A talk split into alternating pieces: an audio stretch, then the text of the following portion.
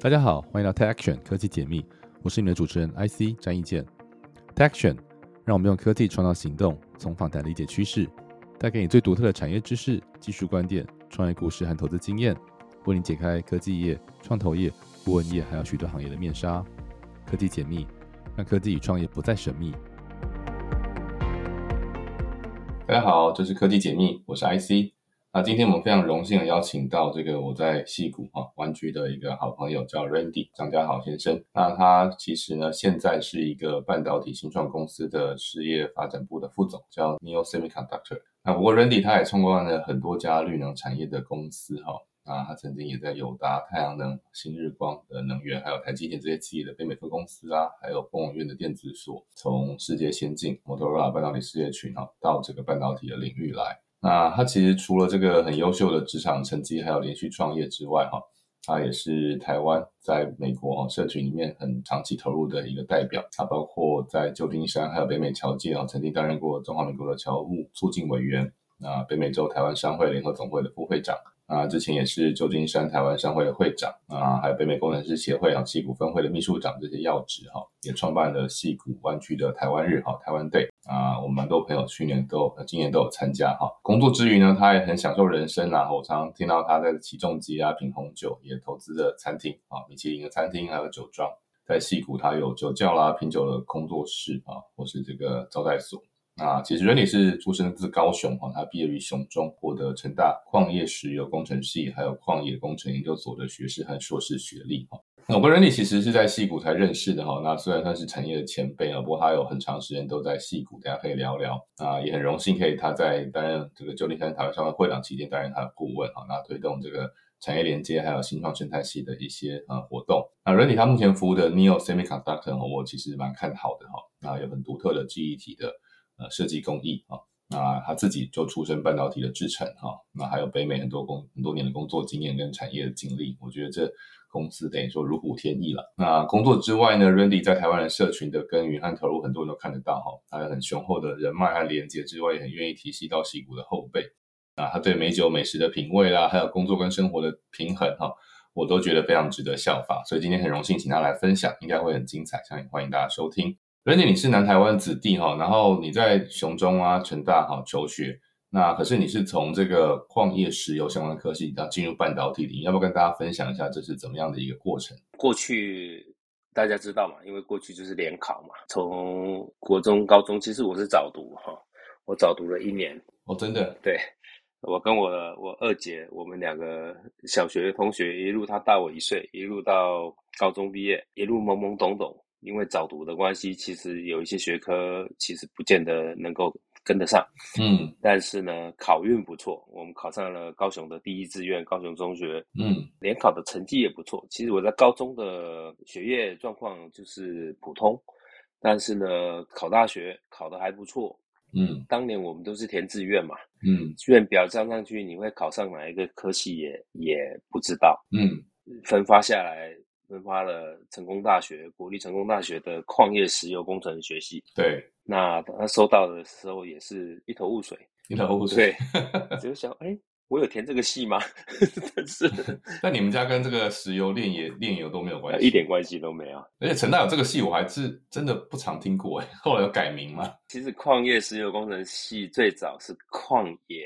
工程学系，OK，那矿业工程学系后来分成两个系，在成大分成两个系，一个就是冶金材料，就是现在的材料系，材料，嗯，那一个是就是矿业石油，那矿业石油工程系后来也改名了，叫做资源工程学系，在成功大学已经没有矿业石油工程学系，对对，难怪没听过，现在叫资 源工程了，对对对，这个这个系只存在了短短那几年。OK，但是考上了这个系，其实那时候也在想要念嘛，就是到底在干嘛？嗯，但是后来还是去念了嘛。嗯，念完以后，念的第一年，其实台湾那时候你们都修什么课啊？我们都修很一大一就是基本物理化学嘛，矿业工程概论嘛，哈，石油工程概论就是好，然后地质学。不是大炼油的时代嘛？也 算了，那因为那时候一九八，我一九应该是十大建设哦，还没有啦，那差不多，那已经过，已经有了。我一九八三年进大成功大学嘛，所以对，所以那个时候嗯石油还其实，在能源危机刚过没多久，其实石油能源还是很重要。那当然，台湾没有什么石油的矿产啊，有一些一点点啦、对哦，就是天然气比较多啦。那我们讲台湾的矿产，其实那是当时是以煤矿为主嘛，然后有一些石灰石矿嘛，对哦，然后东岸有一些砂石矿、哦大理石矿等等。那宝石有，但是捡宝石也是也是很好玩。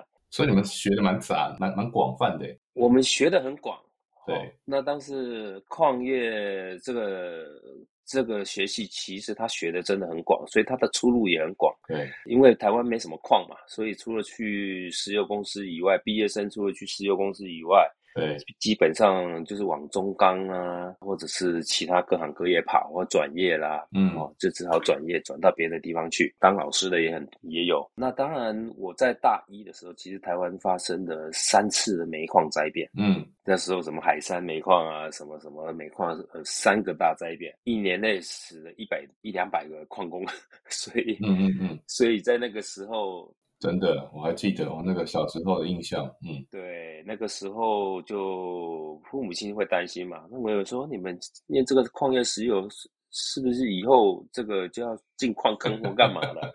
其实一点都不是啦，哈。嗯那但是但是同学会担心嘛，家长对会担心嘛，所以我们同学在大一结束升大二那一年就转转走了，转系转了一半。哦，损失最惨的一年。我们一般二十五十几个人，到最后剩二十五个人。那当然我也是想转啊，但是呢，我我阿大一爱玩成绩不够好，啊，我有一科物理被被被活 当当掉。啊，对活当还有暑修，对，所以呢，所以就转不走，就这样留下来念了矿游系。嗯。但是后来其实我们念得很开心，矿游戏其实很多东西很好玩嗯。啊、我们也去下煤矿对。矿坑去参观，我们也去看石灰石的采矿场嗯。啊、我们也去看中油的探采中心，好、看他们怎么挖石油、挖油井，怎么钻井，哦，其实也很有趣。嗯哦，那但是因为它的出路很广，所以呢，我就在二三四年级呢，我就修了很多课。嗯好，我们到电机系去修课，我们到这个材料系去修课，修我们有兴趣对，觉得对未来我们就业有帮助的课。呃，修了一些这个这个半导体物理啦，修了一些元件物理啊之类的。哈，那但是当时修课的时候并不懂什么叫元件物理，只看了哎这些东西不知道干嘛。好，其实就是我们现在讲的半导体的东西哈。其实当时我们在学校修课的时候也，也不知道这是什么东西，只听学长讲啊，你去修这个课。九八五年那时候才刚开始有连电而已。对对对对，很早很早。嗯那学长就说啊，你去修这个课，这个课应该蛮好的。嗯，哦，我们就去修了嘛。后来我就继续留下来念研究所，嗯也是成大矿业研究所里面的矿业组。那研究所是一个所，就矿业石油跟冶金工程是同一个所，那嗯它只是它分两个组。对哦，那我们考的就是石油工程组嘛。哦，那但是我们这个组里面有分很多个不同的研究领域。那我就决定说好，那我要研究电子材料、电子陶瓷。所以我的论文呢，我的硕士毕业论文呢，其实写的是电子陶瓷。嗯我从陶瓷粉末的准备、呃煅烧、它的特性的分析等等，做的是微波元件元件的这个材料分析，好、跟特性分析。所以其实某一方面来讲，我在研究所的时候也是转型往材料工程方面去转，对虽然是在矿业石石油工程的矿业组里面，好、嗯，硕士毕业以后就是想，那我要做什么？我是要去当兵、出国留学，还是我要留下来在台湾就业？那当时有个机会叫国防役，哦，你那时候就已经有了欸。嗯，对我们那时候的国防役是六年，对就是说我们在政府的研究机构，对，工研院、中科院或中研院。还没有民间机构，其实都是法人的机构，中科院啦、工研院啦。对，我那时候就觉得，嗯，那试看看吧。那我就去应征嗯工研院的电子所，因为有学长也在电子所，啊，说啊电子锁还不错啊，哦，那也可以来试试。当时我就去 interview 嘛，嗯那去工研院电子所，那他们有很多个单位在有国防役的缺额，那我就去了，其中有一个单位叫微电子实验室。嗯嗯嗯那其实微电子实验室，其实就后来我进去了以后，我被录取了，进去以后以后我才发现，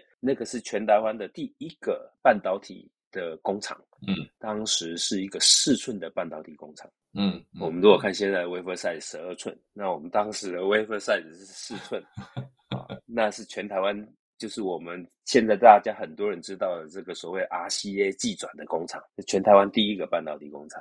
嗯。去了以后才发才知道，哦，原来我当时在学校学的这些这个元件物理啦，其实真正的应用其实就是半导体，实际上长这样，嗯实际上长这个样子，然后一个对 wafer 长这个样子，然后上面有这么多线路，它做了什么制成嗯啊、最后出来的这个终端产品，那时候才真正才摸到这些东西，嗯算是也是开了眼界。在工研院，哇，你这个问我说这个心路历程啊，为什么会转去做半导体？其实也是误打误撞。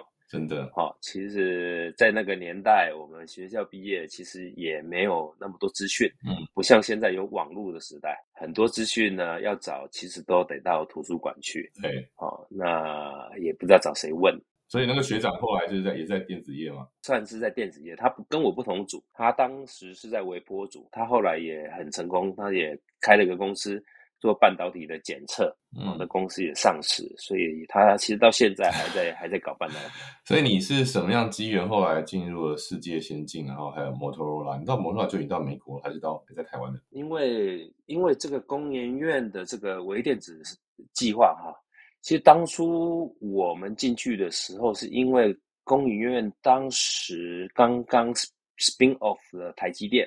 对，那工研院我们刚刚讲 RCA 的厂，其实 spin off 很多团队出去嘛，包括联电，对，哦，包括台积电。那台积电是一九八七年成立嘛，所以工研院的微电子实验室的很多人在九八七年都都离开到台积电去。核心班底，对对，都是第一批。台积电的第一个厂，甚至还是在工研院的厂区里面。嗯，有听过这个故事，那那是在竹东的那个厂区里面。我去的时候是不是一九八九年？也就是台积电 spin off 两年以后，工研院微电子实验室四寸厂还在 run，、嗯。因为有一些有一些呃政府单位啊或军方的一些 chips 嗯。还在那边生产，对，我们就当然就在那边呃做，我是制程工程师啦，嗯。好、所以我就是负责线上的制程维护，嗯，还有一些呃 recipe 的开发。对，当时我们做的是大概一点二 micron、两 micron、三点五 micron 的制程。你你可以想象，这个一一 micron 就是一千 nanometer。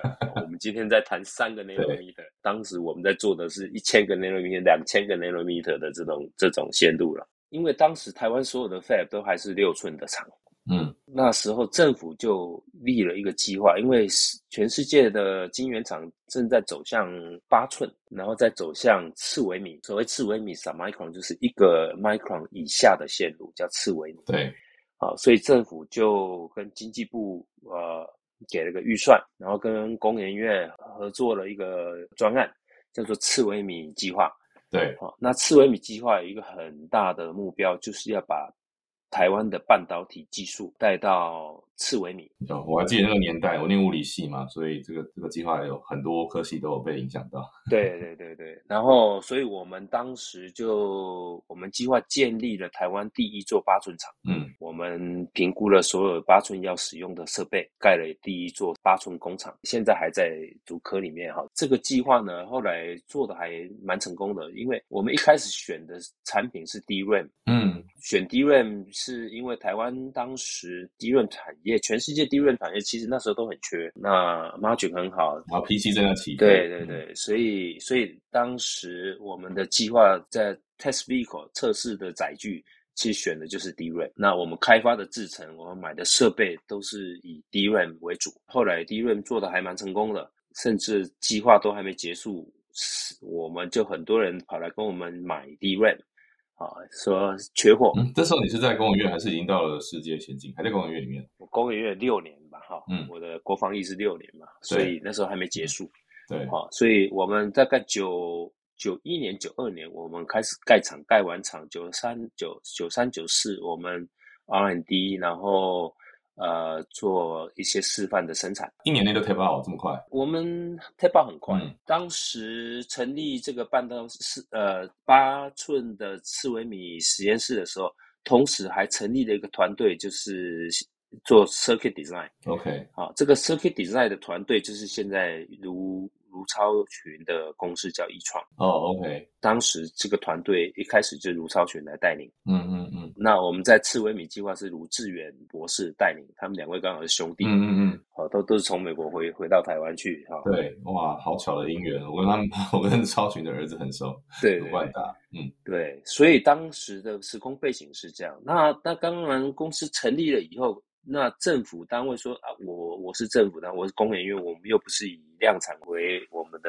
目标，所以当然这公司之后就要 spin off 嘛。这个八寸的整个团队要 spin off，那政府就提了一个标案，看业界有哪些公司有兴趣就来标。嗯哼，然后那时候有很多家公公司有兴趣，包括联电，包括台积电，最后是台积电得标嘛。对，所以到今天这家公司就叫世界先进。那世界先进当一开始成立的时候，就是张忠谋派遣团队来进驻嘛，包括这个董事长也是所以他等于是跟中研院买了这个 IP 跟这个 Fab，然后然后 JV 这样，对工研院，工研对院 spin off，嗯，对。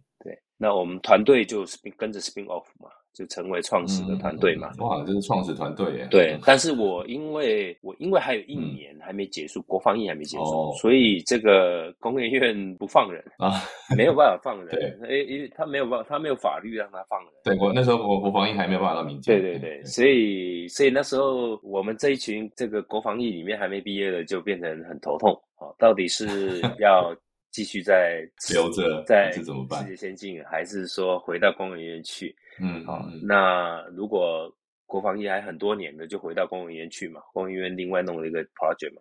那像我们这种剩一年的就很尴尬。对对，啊，那是九四年的时候，我剩一年就毕业啊。那后来工研院就跟世界先进讨论出一个结果，就是说我们这一年的我们还是挂在工研院的这个黑抗，那但是我们用工服啊的名义去世界先进做工业服务嗯嗯嗯，哦。那我们世界先进付付钱给工研院，那工研院付钱付薪水给我们，就这样，我的国防役的最后一年是这样过去的。OK，那当然，我国防一完以后，呃，老板就在讨论啊，那个 Randy 豪哥，你你要不要你要不要转过来世界先进？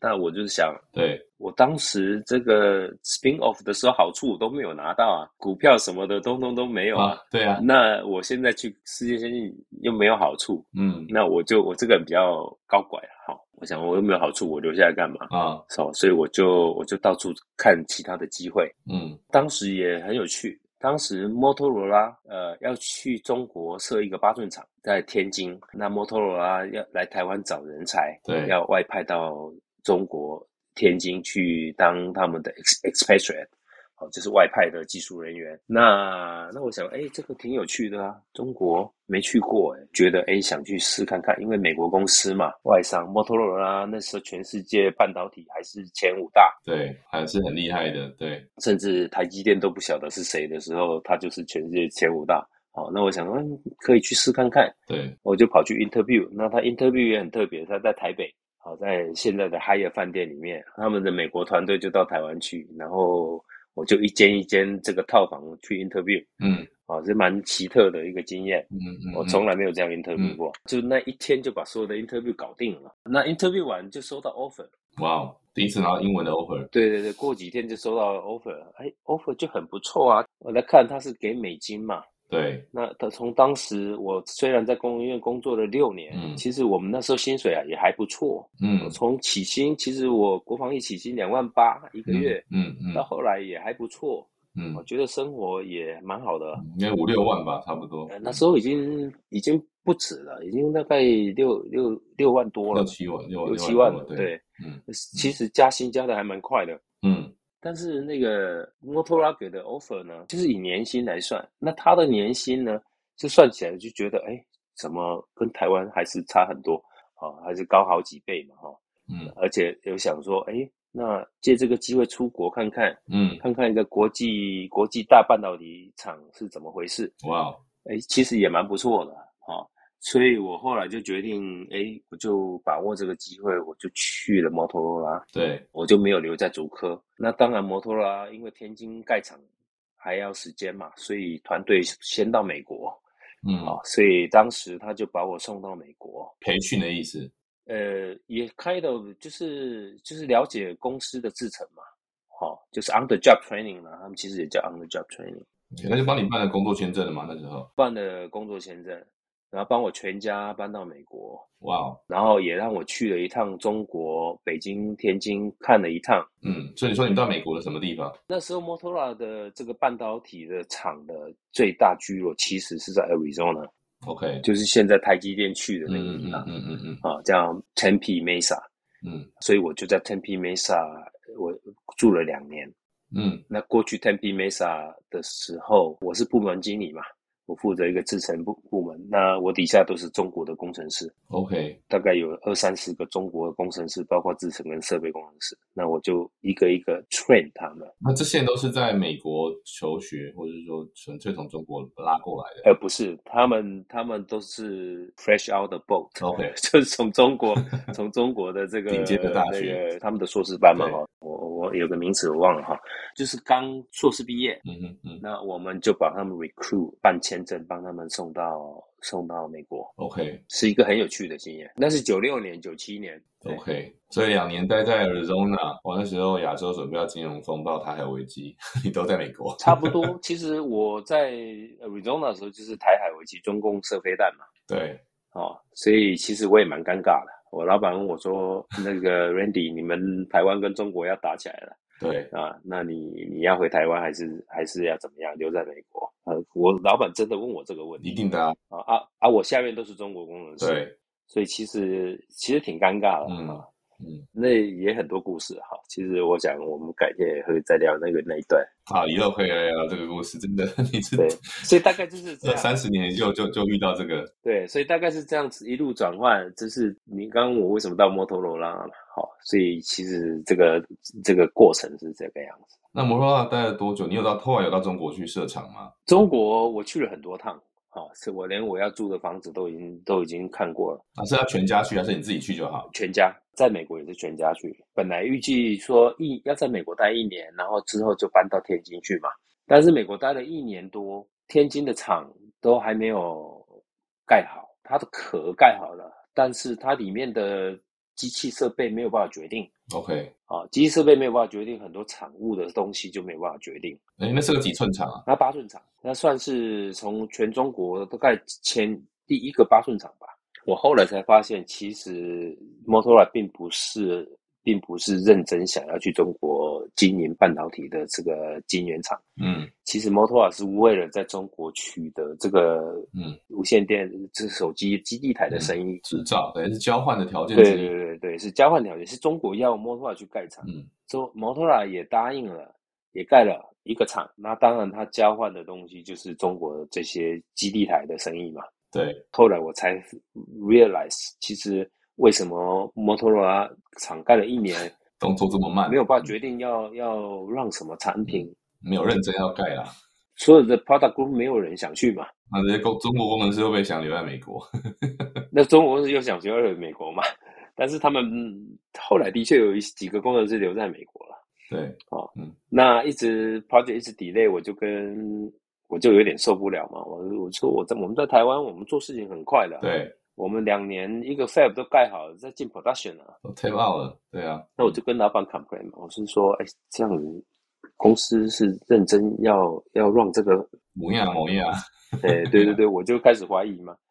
那后来老板说，啊，不然 Randy 这样好了，我们送你去日本，你带一个团队去日本。嗯好，你去日本看看我们在日本 Motorola 的厂，OK，就再去那边待个一年，哇，半年一年，然后去做个做个做个 training，OK，啊，那我也去了日本看了一下，嗯，他们叫我去看啊，去了解一下环境，嗯嗯，看了日本真的不错，嗯，但是问题是日本的厂是一个六寸厂，OK，它 technology 也是一个比较比较老的 technology，嗯，那对我来讲，我那时候认为这个半导体技术日新月异啊，嗯，要做就做新的。我没有往前走，我结果我还往后走啊。人家都在想十二寸长了，对，那时候还没有十二寸呢，但是大家都在讨论的是点五 micron、点三五 micron、点二五 micron 啊。对对，结果我还在我还在日本搞那个零点八 micron、一 micron，对不对？哦，那就有点不太 make sense。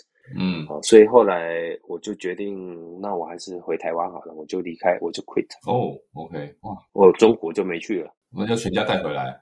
我就我就全家再回台湾，对，回新竹。那时候小孩多大？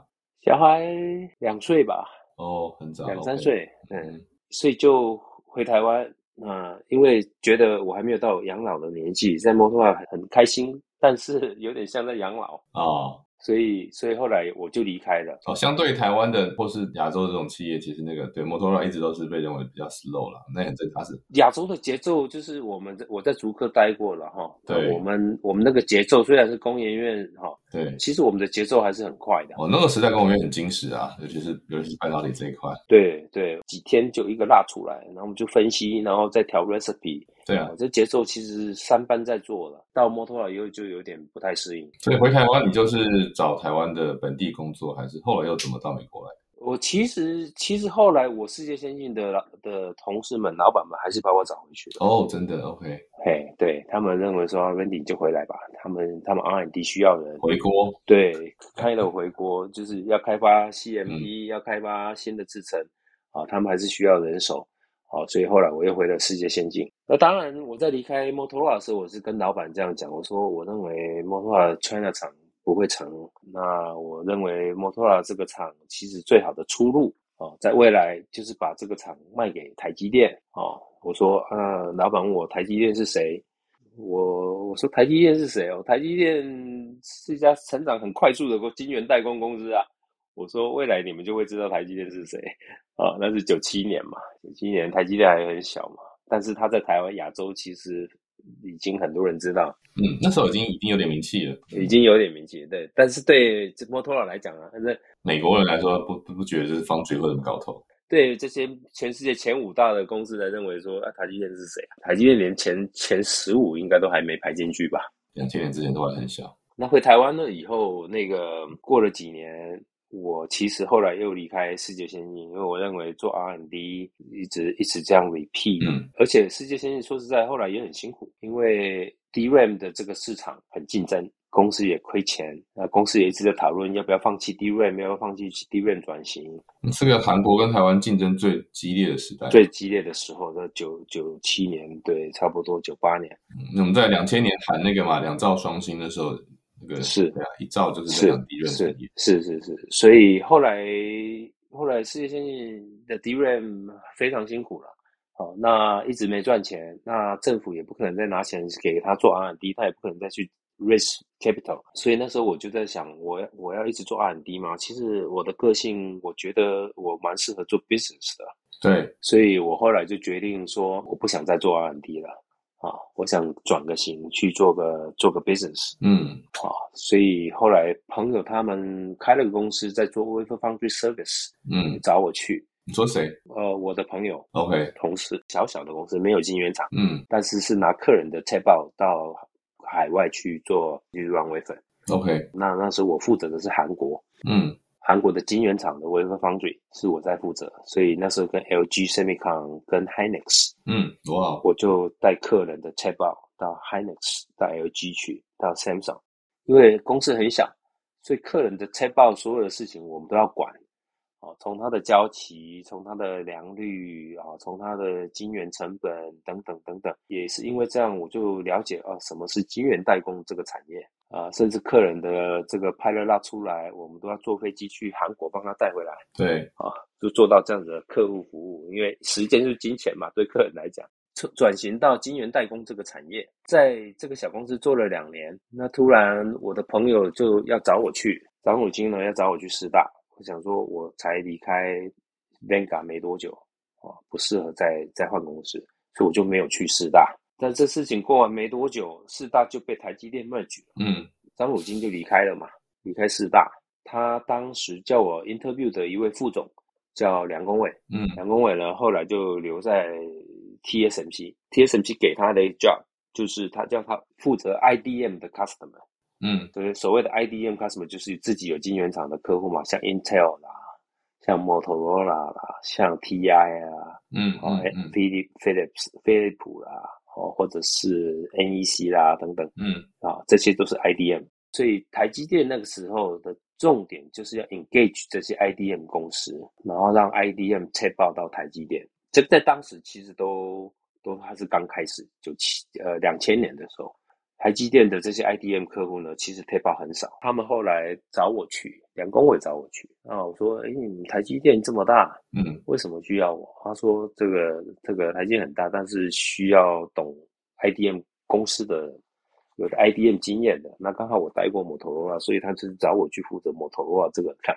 所以，所以摩托罗拉这个看，我进了台积电以后，就变成是我的客户。哦，好有趣。很奇妙哈，就变成摩托罗拉大大小小的事情都是我的事情了。嗯中间还发生一件很有趣的事情，就是我在的时候，摩托罗拉的天津要来拜访台积电，就是我以前的同事了，是天津这些人，我的老板。那果真，我老板就带了一群人啊来台积电，说要参观台积电的 wafer fab 怎么 run。对，我说，哎，怎么会这样呢？这个摩托罗拉这么大，为什么突然想来学台积电 wafer 怎么 run 啊？嗯哦，那显然台积电的 model 对开始得到 Motorola 他们的注意的嘛，对，就是说它的良率啦、它的 cycle time 啦、哦它的 wafer cost 啦，显然都还是比 Motorola 有优势嘛。那看完回去没多久，这个这个 Motorola 的大老板要约 meeting，要跟台积电的高层约一个 meeting。那我说要约什么 meeting 呢？那我们的 sales 就告诉我说啊，这个这个摩托罗拉的天津厂啊，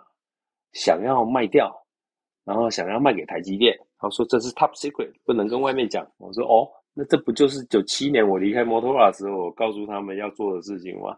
结果在二零零二年的时候，摩托罗拉果然想把他的 f 卖给台积电啊，他不想再做了。嗯，但是后来台积电当然没有买了，他就卖给中兴了嘛，所以后来变成 SMIC 的天津厂。这个人生就是这么有趣，很多事情你意想不到，那突然它就是发生了。所以这个其实都是很多机遇哈。你看这样子接到以前的这个呃前前公司变成你的客户，然后哎，是所以你跟梁公伟就是短暂的在台积电有一段时间，然后后来你是怎么到美国来的？我后来在台积电新竹总部负责摩托罗拉 program，那因为我我们这个 program run 的相对比其他 program 好很多。那因为我的做法跟其他的 program 不太一样，我是只要客户的事情都是我的事情，包括 cycle time，包括 delivery，包括这个 R&D project 等等，我的 team 我的 team 里面都会去管。好，所以相对的做的比较比较成功，比较没有 issue。那也因为这样，我们北美分公司就发现说，哎，我其实也蛮适合做 sales 的啊，所以他们北美职缺出现的时候，就问我要不要调到北美来。那那个时候我考虑了一下，就是说，嗯，其实，在台积电里面，最主流的这个客户服务还是业务，还是最主主要的嘛。嗯业务的 visibility 是最高的嘛。北美是整个台积电集团里面业务里面占百分之六十嘛。所以我想说，我如果要在台积电做业务，那北美可能当然是第一个第一个选选择嘛。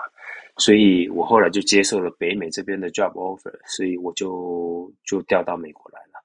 但是二零零二年的时候，，OK，二零零二年，哇，其实你在台湾就待了大概五六年的时间嘛，对对对，所以我是第二次来美国就是二零零二年。哇，那也快也二十年了，所以在美国就待了台积，后来台积待了多久？然后又去了其他的，台积待了六六七年吧，台积其实那时候待的还蛮开心的。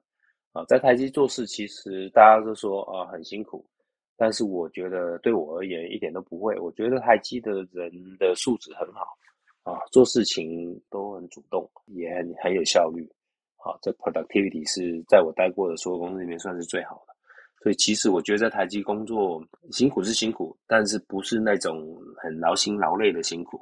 啊，是是很多事情，那也很有成就感的辛苦。待到二零零八年，其实我是觉得，其实应该这样讲吧，很多人都是说中年危机嘛，所以那时候四十出头，诶，其实我看看我周边的老板呢，他们呢已经快退休的年纪，那我就看看他们在做的事情，那我想说，我如果一直待下去，大概。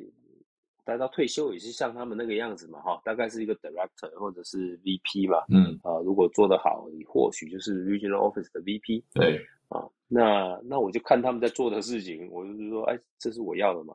好像不是我要的，嗯但是很多钱哦，但是工作内容好像不是我要的啊，哦。那所以我那时候就想，嗯，我应该去外面再试试不同的机会，嗯嗯。换个产业啊，或换个公司。嗯，你蛮勇于脱离舒适圈的，是 是是，我觉得我觉得有人说我这个不甘寂寞，我会有我我我的我学东西蛮快的，嗯。但是一旦没有新的东西进来的时候，就开始会觉得无聊。嗯哼，哈、那所以那时候就是大概开始觉得无聊吧，嗯。所以就觉得呃想要想要换一个环境，嗯想要做个不同的事情啊。四十几岁如果不喜欢，我要回半导体业，要回去也很容易，也不会怕回不去嗯啊。所以所以我那时候就做了一个决定嘛，我就离开一个台积电。，OK，哦，那转转到绿能绿能产业。啊，当时绿能其实是在昆明，二零零八年的时候，嗯哼，绿能产业整个在搏命。但是我转转换了以后，我其实是去了一家中国公司啦。嗯哼，哦，因为那时候台湾公司在绿能方面相对的是比较落后的。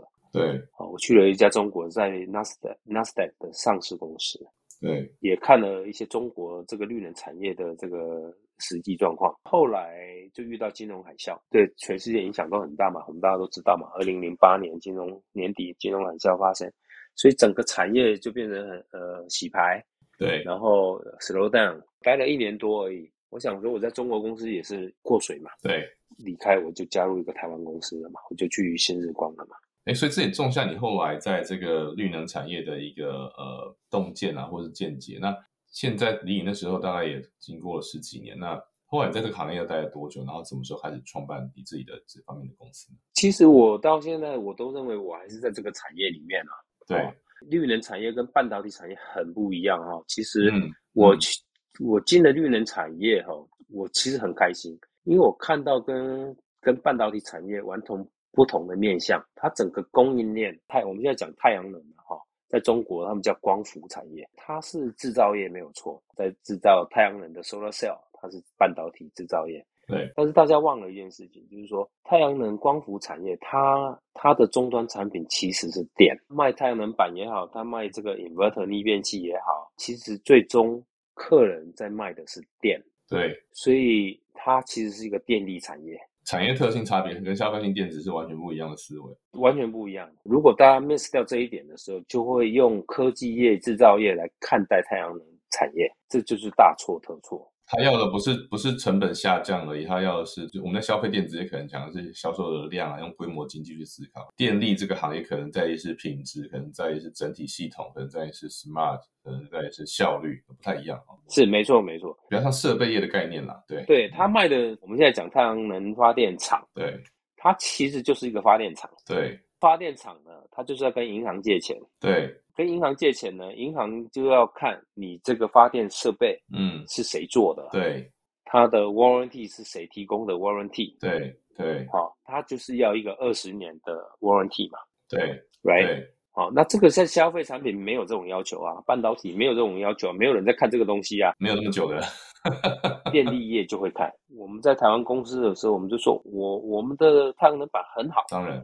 那客人也知道很好，但是问题是，客人拿台湾公司的太阳能板去跟银行融资借钱的时候，银行不借。嗯，哦，没有你没有那品牌的信誉在，对，对你没有品牌，你在美国没有 asset，、你没有办法去保证你能 honor 你的 warranty 二十年。嗯嗯，所以在这种嗯情况之下，银行就不会融资给使用这个这个设备的这个太阳电厂。哦，这是老牌公司或是在美国有公司的的优势，对不对？像 GE 这种公司很大的，对，这个这个有一个 term 叫 bankability。啊啊啊，可融资性、可可贷款的能力，你的设备是不是 bankable？嗯嗯嗯嗯嗯，哦，那这个其实台湾公司很多不了解，对。他一直觉得，哎，我设备这么好，你为什么你为什么卖不出去？我们中小企台湾很少借钱去做生意啊，是是是，因为反而中国的厂懂这个东西，中国的厂很早就跟银行谈好 bankability 的事情了，对好、所以银行可以 approve 中国的面板，但是却不能 approve 台湾的面板。嗯就其实，在台绿能这个产业我其实学了很多。那我们打交道的人呢，其实也都不是科技人，科技人，我们打交道的是是那个土地开发商，啊，我们的呃是政府官员，对，啊是电力公司，甚至牛鬼蛇神，什么人都有。嗯嗯嗯，那非常多政策跟这个呃，对，讲土地啦，然后金融，它是一个它是一个 infrastructure 的行业。对对，所以我们我我在我在绿能产业呢，其实。跟很多不同人打交道，但是也有点回到你的老本行，对不对？矿业这个这种是一级产业，其实它是跟大自然是是有点像转换转换，就是开采，只是以前开采的是这个能能能源或是材料的原料，你现在是 跟老天借能源。是是是，其实跟我老本行是有点关系的，对，跟我学校念的是有点关系的，不是老本行。真的真的很有趣哎，所以后来就觉得，哎，怎么会哎绕了一圈，我又回到能能源矿业产业了，也挺有趣的。哎，那你是怎么样加入这个现在的这个 Neo Semiconductor，跟大家分享一下这个公司？其实是这样，我其实一直搞绿能，我都在想说，我已经搞绿能搞十几年，我没有搞半导体哈。对，其实也没一直没有想回去搞半导体，因为我觉得我在绿能也蛮开心的，开心的啊，为地球做好事。这我到巴西去看看 project，我到阿根廷去看看 project。啊，哪里有 project 我就去看，其实蛮开心的。我自己在台湾也投了一些小的案子，对对，到现在还在发电，还在卖，对对，还在卖卖台电嘛。好，这种情况之下，我就搞搞我自己的农场啊，然后搞搞我自己的这些 volunteer 的这个工作，偶尔就跟 IC 一样，就看看有没有 angel 的 opportunity。对，然后协助一些新创，嗯，好，我觉得人生下半场开心的，这样也蛮好的，嗯，不然就如果都没有的话，就去骑摩托车、骑脚踏车，去去运动去嘛，哈，去吃吧，喝酒去吧，对，啊，吃美食、吃喝酒、喝美酒去嘛，嗯，但是你有这个 project 突然就跑出来了，对，你有呢，你有是我商会的一个。会员哈，也是我成大的学弟，他创办的公司。对，Andy，嗯，那 Andy，Andy 的东西呢？其实我好几年前就在看他的东西。对，他有什么问题，偶尔会来问我。OK，那那一开始他做的东西就是一些 circuit 的发明。对，哦，对，呃，做 NAND 啊，做 DRAM 的 circuit 发明，一直到今年，他很兴奋的跑来跟我讲：“嘿，Randy，Randy，我我有一个三 D 的 DRAM。”啊，我们这个发明很有趣，未来也很大的这个机会。对，那我就说是什么样的三 D D R，我看一下嘛，因为我过去做做 D R 嘛，大概也很了解 D R 的一些历史。Andy 就跟我解释，其实这么多年的这个 business 跟 technology 的 training 啊，帮助我们在看很多事情的时候，很快就可以看出说这东西到底有没有 make sense，是不是 doable。其实我的判断就是认为，哎，这个事情非常 doable。那而且在现阶段，这个 AI 的这个这个发展，其实这个 DRAM 的这个限制也是一个很大的 bottleneck。那 Andy 的东西 Neo 呢，刚好可以解决这些 bottleneck。那他现在需要的其实就是 Wafer Fab 的 support。好，那这部分我想我可以帮上一些忙，所以我就觉得我的人生如果。现在重新来看这个事情，如果我不参与，我就在想，我以后会不会后悔？对，如果你会后悔，那你就做嘛，所以就这么简单。好，所以那我就觉得，嗯，如果这个事情在未来要改变这个整个半导体产业，这个尤其 memory 或 AI 的领域的话，那我不参与这个事情，我觉得未来可能会是一个遗憾，所以我就决定参与了。OK，哇，所以其实你也是很有趣人生哈，就是像现在的绿能产业这么多年，有点像回到当年本行，但是半导体也是这个离开了很多时间之后，又就像我也是啊，离开生技业很多年，然后又回到生技业一样，其实有时候呃莫忘初衷，然后你当年会选择一些啊道路都是有它的机缘的好，人生有时候就是非常的有趣。先讲挑战好了，其实我过去这这几年我在半导体业，在绿能业，其实我也看过了一些中国跟美国。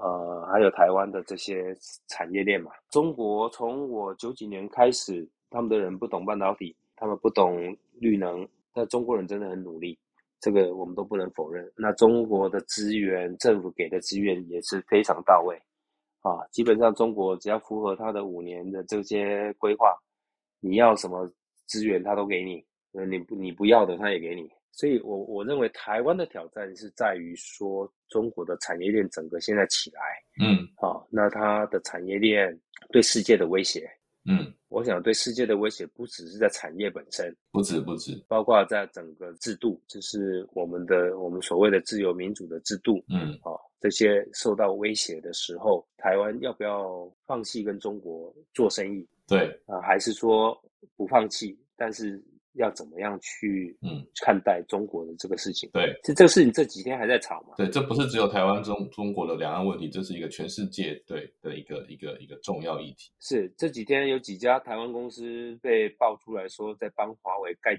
半导体厂嘛？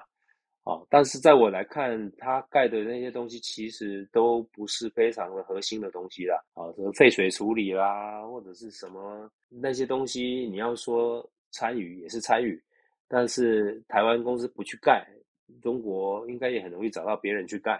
对啊，哦，那这种情况之下，但是台湾就会就会吵嘛，对，哦，不止吵，也会吵到美国，当然，跟美国人告状说，啊，台湾公司在帮华为盖厂，好、但是所以这种事情就变成是一个挑战嘛，哈、就是说我对我们台湾公司来讲，嗯嗯嗯，这种钱要不要赚？这个生意要不要做？中国的嗯什么东西我们要参与，什么东西不能参与，对，但是会话讲回来，我们有选择权吗？好、所以其实当初我我去中国，我去摩托啊中国，我也没想那么多嘛。但是我看完中国以后，我参与了中国的绿能公司以后，我其实现在会想很多。你心里有底。对我其实现在会想说，嗯，其实中国的东西我们能不参与就不参与。At the end，其实他们打到的都是我们台湾的企业。对啊，然后，但是这个东西就是一一个 fine line 嘛，就是每个人有每个人一把尺啊。有的人就会很批评我说：“你这种你这种看法太狭隘了。哦”但是很多东西你没有经过二十年、三十年，你你不知道什么是对，什么是错嘛。所以，如果以现阶段来看，我会认为中国其实是一个威胁大于机会，对对对，因为中国的市场其实也不会对台湾很开放嘛。中国要的是台湾的技术啊，这些零组件啊的跟 know how 嘛。那一旦有了这些东西，其实我们从过去看，很多台湾的产业到中国投资，最后就是被连根拔走。对吗？是吗？那有没有赚到钱？有，当然这中间很多人赚到钱，但是呢，但是值得吗？这个这个是一个问号。那你刚刚说挑战还有一个什么？机会嘛，呃，机会。其实现在这个机会，我觉得对台湾是一个非常好的机会。其实我过去在台积电这么多年哈，我们在美国说啊，我我们是台积电，我们是谁是谁，其实没有人知道哎。但是这几年我发现，一个美洲贸易战以后，地缘政治这个改变以后，其实对其实美国人相对的对台湾产生了很大的兴趣。对在过去，他们对中国有很大的兴趣，但是这几年，我我们在问去问周边的美国人的时候，诶，对中国有兴趣的人变很少很少，真的，反而反而对台湾有兴趣的人多了很多。嗯嗯好嗯，他们会想了解台湾人的想法，对，台湾的产业，嗯台湾的美食，台湾的风景，台湾的文化，嗯哦，其实我觉得这是在台湾是一个很很好的机会。真的这个机会这个时候不把握，可能以后也不一定会有。没错，哦，那到底要把握什么？我认为就是把握这个机会，让台湾的的产业能够走出去，嗯，然后然后台湾可以更多的新创啊，然后可以更多的拥抱国际市场，勇敢的去结合呃欧美的这些国家的资源去开发国际市场，而不是只单单的抱着中国市场。我想这几年很多企业都已经看到了这个这个机会，嗯，没错，哦，包括台积电。嗯，还有很多台湾的大型的企业都在做这些布局。对，你说他被迫到美国投资吗？我其实也不这么认为。嗯其实台积电的这个这个厂的 diversify 呢，其实在过去九二一地震的时候就已经被要求过。，对对，那现在只是只是在继续执行这个 diversify 的这个既定的这个多国的生产、多厂的生产。鸡蛋不要放在同个篮子里嘛。对，只是在继续执行这个这个政策而已。所以我认为这这个都是好事，我也不认为它会掏空台湾。台湾应该更勇敢的一点去拥抱这一类的 globalization 的这个机会。嗯，我觉得今天 Randy 给我们非常多哈，很真真诚，而且又很完整的从他啊成长的历程啊，从一个南台湾的成长的过程，然后成大的矿物和冶冶金的这个背景哈，进到半导体行业之后，但是经历过台积电早期哈，世界先进啊，工研院的早期的这一些过程。